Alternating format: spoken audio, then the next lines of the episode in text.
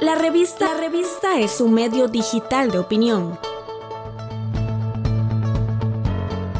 La situación actual ha demostrado que la pandemia originada por el COVID-19 ha llegado a niveles tales que está fuera de control. El futuro camino que tome la pandemia es incierto e imprevisible en Costa Rica y el mundo. Sobre estos aspectos nos habla el doctor Álvaro Salas, expresidente ejecutivo de la Caja Costarricense del Seguro Social y colaborador de la revista. Bajo la inspiración del doctor Salas, un grupo de distinguidas personalidades se encuentra elaborando una estrategia cuyo objetivo será el proveer mascarillas a los sectores más desprotegidos de nuestro país. En breve estaremos informando mayores detalles de la campaña como aspectos de comunicación y operativos. Por ahora les invitamos a sensibilizarse y estar preparados para integrarse a esta Jornada Nacional de Solidaridad y Compromiso Social. Con ustedes el doctor Álvaro Salas. Queridos amigos y amigas, en el último mes el incremento de casos ha sido realmente exponencial.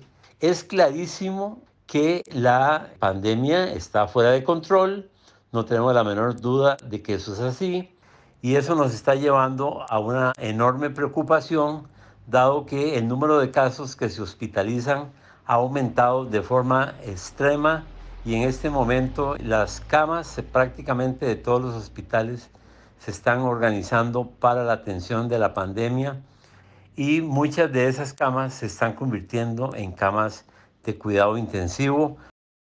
Ante esta situación me parece que ha llegado el momento de, entendernos con claridad.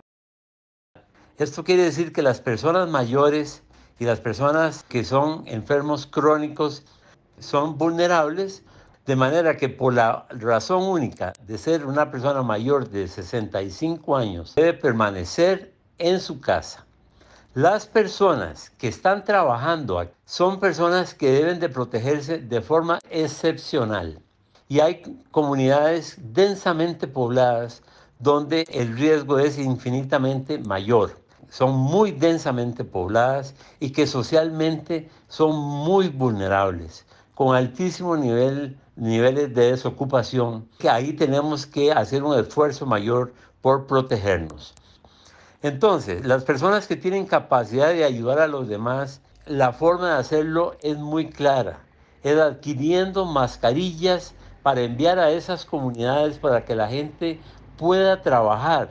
Lo que queremos es que estas comunidades no decaigan encerradas, sino que puedan salir a trabajar, pero con un número de mascarillas que les permita estarlas cambiando correctamente de manera de protegerse y no llevar la enfermedad de regreso a sus familias. Por favor, hagamos un esfuerzo ahora sí muy superior porque las cosas están saliendo mal y por supuesto queremos que nadie sufra una situación como esta. Gracias. Estamos en Facebook, Twitter, Instagram y LinkedIn como La Revista.